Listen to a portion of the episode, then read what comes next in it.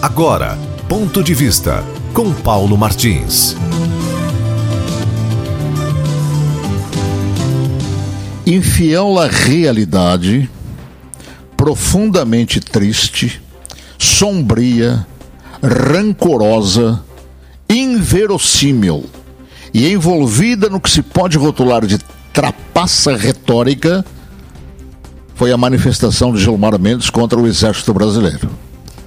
Ao se referir ao que ele decidiu chamar de crise sanitária, Gilmar Mendes, que de salário hoje recebe R$ 43.500, fora inúmeras outras vantagens, nomeado que foi pelo esquerdista de extrema Fernando Henrique Cardoso, propagou que o exército brasileiro está se associando a um genocídio. Atacou intempestiva e maldosamente o exército, a bordo de um revelado sentimento de ódio, embora até um analfabeto saiba que o exército é uma entidade e, como tal, obedece a um comando, não agindo, portanto, por sua iniciativa, já que entidades obedecem ao comando de homens, de pessoas.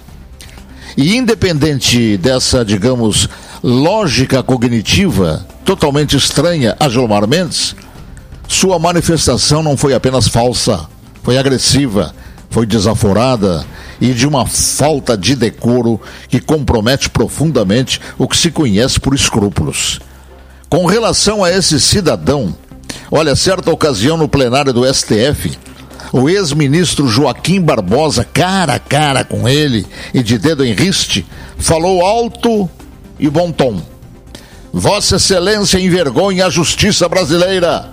E isso sem se apontar para os seus capangas do Mato Grosso.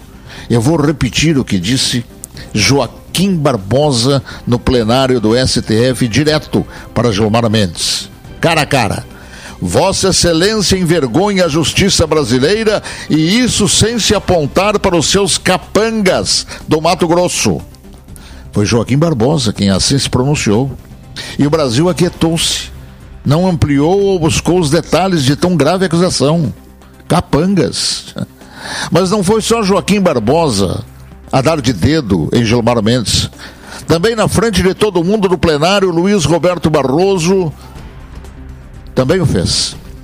Destacando-o, jogando na cara de Gilmar que ele representava o ódio, que por sua vez é irmão da covardia, que não julga, está assim sempre com ódio de alguém, não fala, coisas racionais, coisas articuladas, além de uma série de outras expressões que, infelizmente, para a justiça, revela que Gilmar Mendes é uma figura totalmente inversa às que deveriam ser escolhidas para cadeiras que exigem sobriedade.